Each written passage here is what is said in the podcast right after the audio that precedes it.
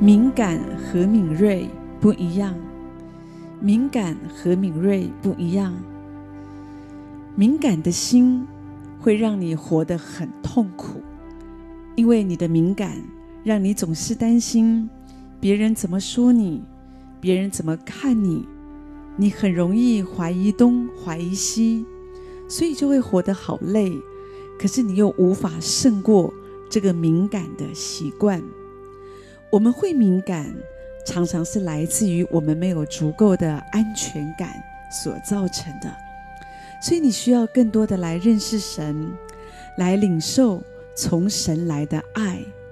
不然，多数的人都不太喜欢跟太敏感的人做朋友，因为他们觉得很累，他们也怕你胡思乱想。所以久了，当我们的朋友离开我们，我们就会觉得自己很孤单，可是敏锐就不一样了。你要把敏感的心改变成为一个敏锐的观察力。当你有敏锐的观察力，你就可以帮助到你旁边的人，而且也会祝福你的人际关系。有一个文章这样子写，说到在英国有一个男士，他从小他就在孤儿院里面长大。因为他的身份不明，他长得又矮又丑，而且还有点秃头。他的英文讲的也不好，他也没有好的学历，所以他一直在一个这样很不好的自我形象当中，活得很自卑，走路总是头低低的，一副胸无大志的模样，所以朋友也不多。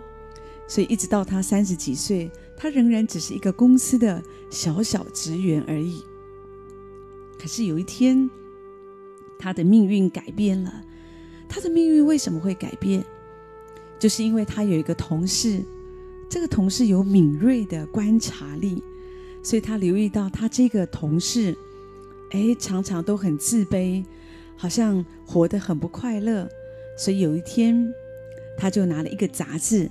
来给他的这个同事看，因为其中有一个文章标题写着：“拿破仑的孙子有可能流落在英国。”当法国皇帝拿破仑失败以后，他的家人就四散逃亡，所以这篇文章就揣测他的孙子有可能流落在英国，而且上面还有一张拿破仑的照片，所以这个同事就告诉他的这个朋友说：“哎。”我觉得，我觉得你有可能就是拿破仑的孙子哎！你看，你看，你从小就身份不明，你在孤儿院长大，而且你的英文不好，你的英文不好很正常啊，因为你根本就是一个法国人，而且你看，你看，你头有点秃，你长得有点像这个拿破仑，你很矮，拿破仑也很矮，所以我觉得。你真的有可能就是拿破仑的孙子哦。他就把杂志送给了他。这个男士，他把这个杂志拿回去看了以后，他越看心里越感动，因为他似乎找到了自己的身世。从此他的命运就改变了，因为他的思想改变了。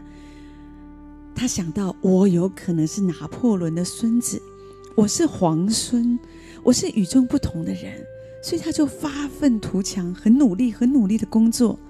之后，他成了那家公司的副总裁。